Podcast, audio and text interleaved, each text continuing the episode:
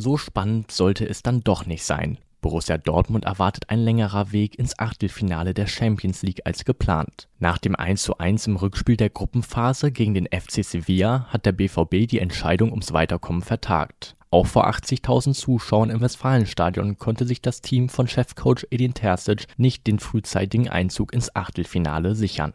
In der heutigen Ausgabe vom BVB Kompakt blicken wir daher noch einmal zurück auf den Dienstag in der Champions League und die deutlichen Worte von Mats Hummels nach Abpfiff. Verlieren wir also keine Zeit und legen direkt los. Ich bin Max Thiele und freue mich, dass ihr wieder mit dabei seid. Manchester City hatte dem BVB eigentlich eine Steilvorlage beschert. Auswärts beim FC Kopenhagen kamen die Citizens nämlich nicht über ein 0 zu 0 hinaus. Zwei Ex-Borussen hatten durchaus ihren Anteil daran, denn City-Trainer Pep Guardiola beließ Ex-Borusse Erling Haaland die vollen 90 Minuten auf der Bank. Zudem erhielt Sergio Gomez, der von 2018 bis 2019 beim BVB kickte, schon in der 30. Minute die rote Karte. Der BVB hätte mit einem Sieg gegen Sevilla also schon das Ticket für das Champions League Achtelfinale ziehen können. Doch Borussia Dortmund ließ die erste Achtelfinalchance in der Champions League gegen Sevilla liegen. Gerade am Anfang des Spiels lief beim BVB nicht viel zusammen. Sevilla bestimmte das Geschehen und erzielte die Führung. Dass die Gäste ein anderes Gesicht zeigen würden, war zwar aufgrund des Trainerwechsels zu erwarten, so stand als neuer Trainer von Sevilla am Dienstag George Sampaoli am Spielfeldrand. Dass der BVB aber so viel Spielfreude vermissen lassen würde, damit war nach dem emotionalen Spiel gegen Bayern nicht zu rechnen.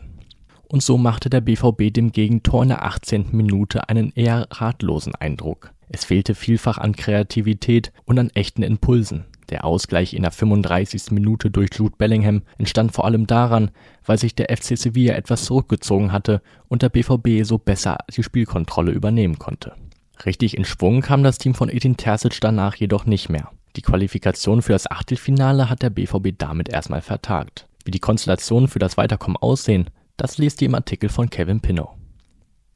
Deutliche Worte zu der Leistung der Borussia fand nach Abpfiff auch Innenverteidiger Mats Hummels.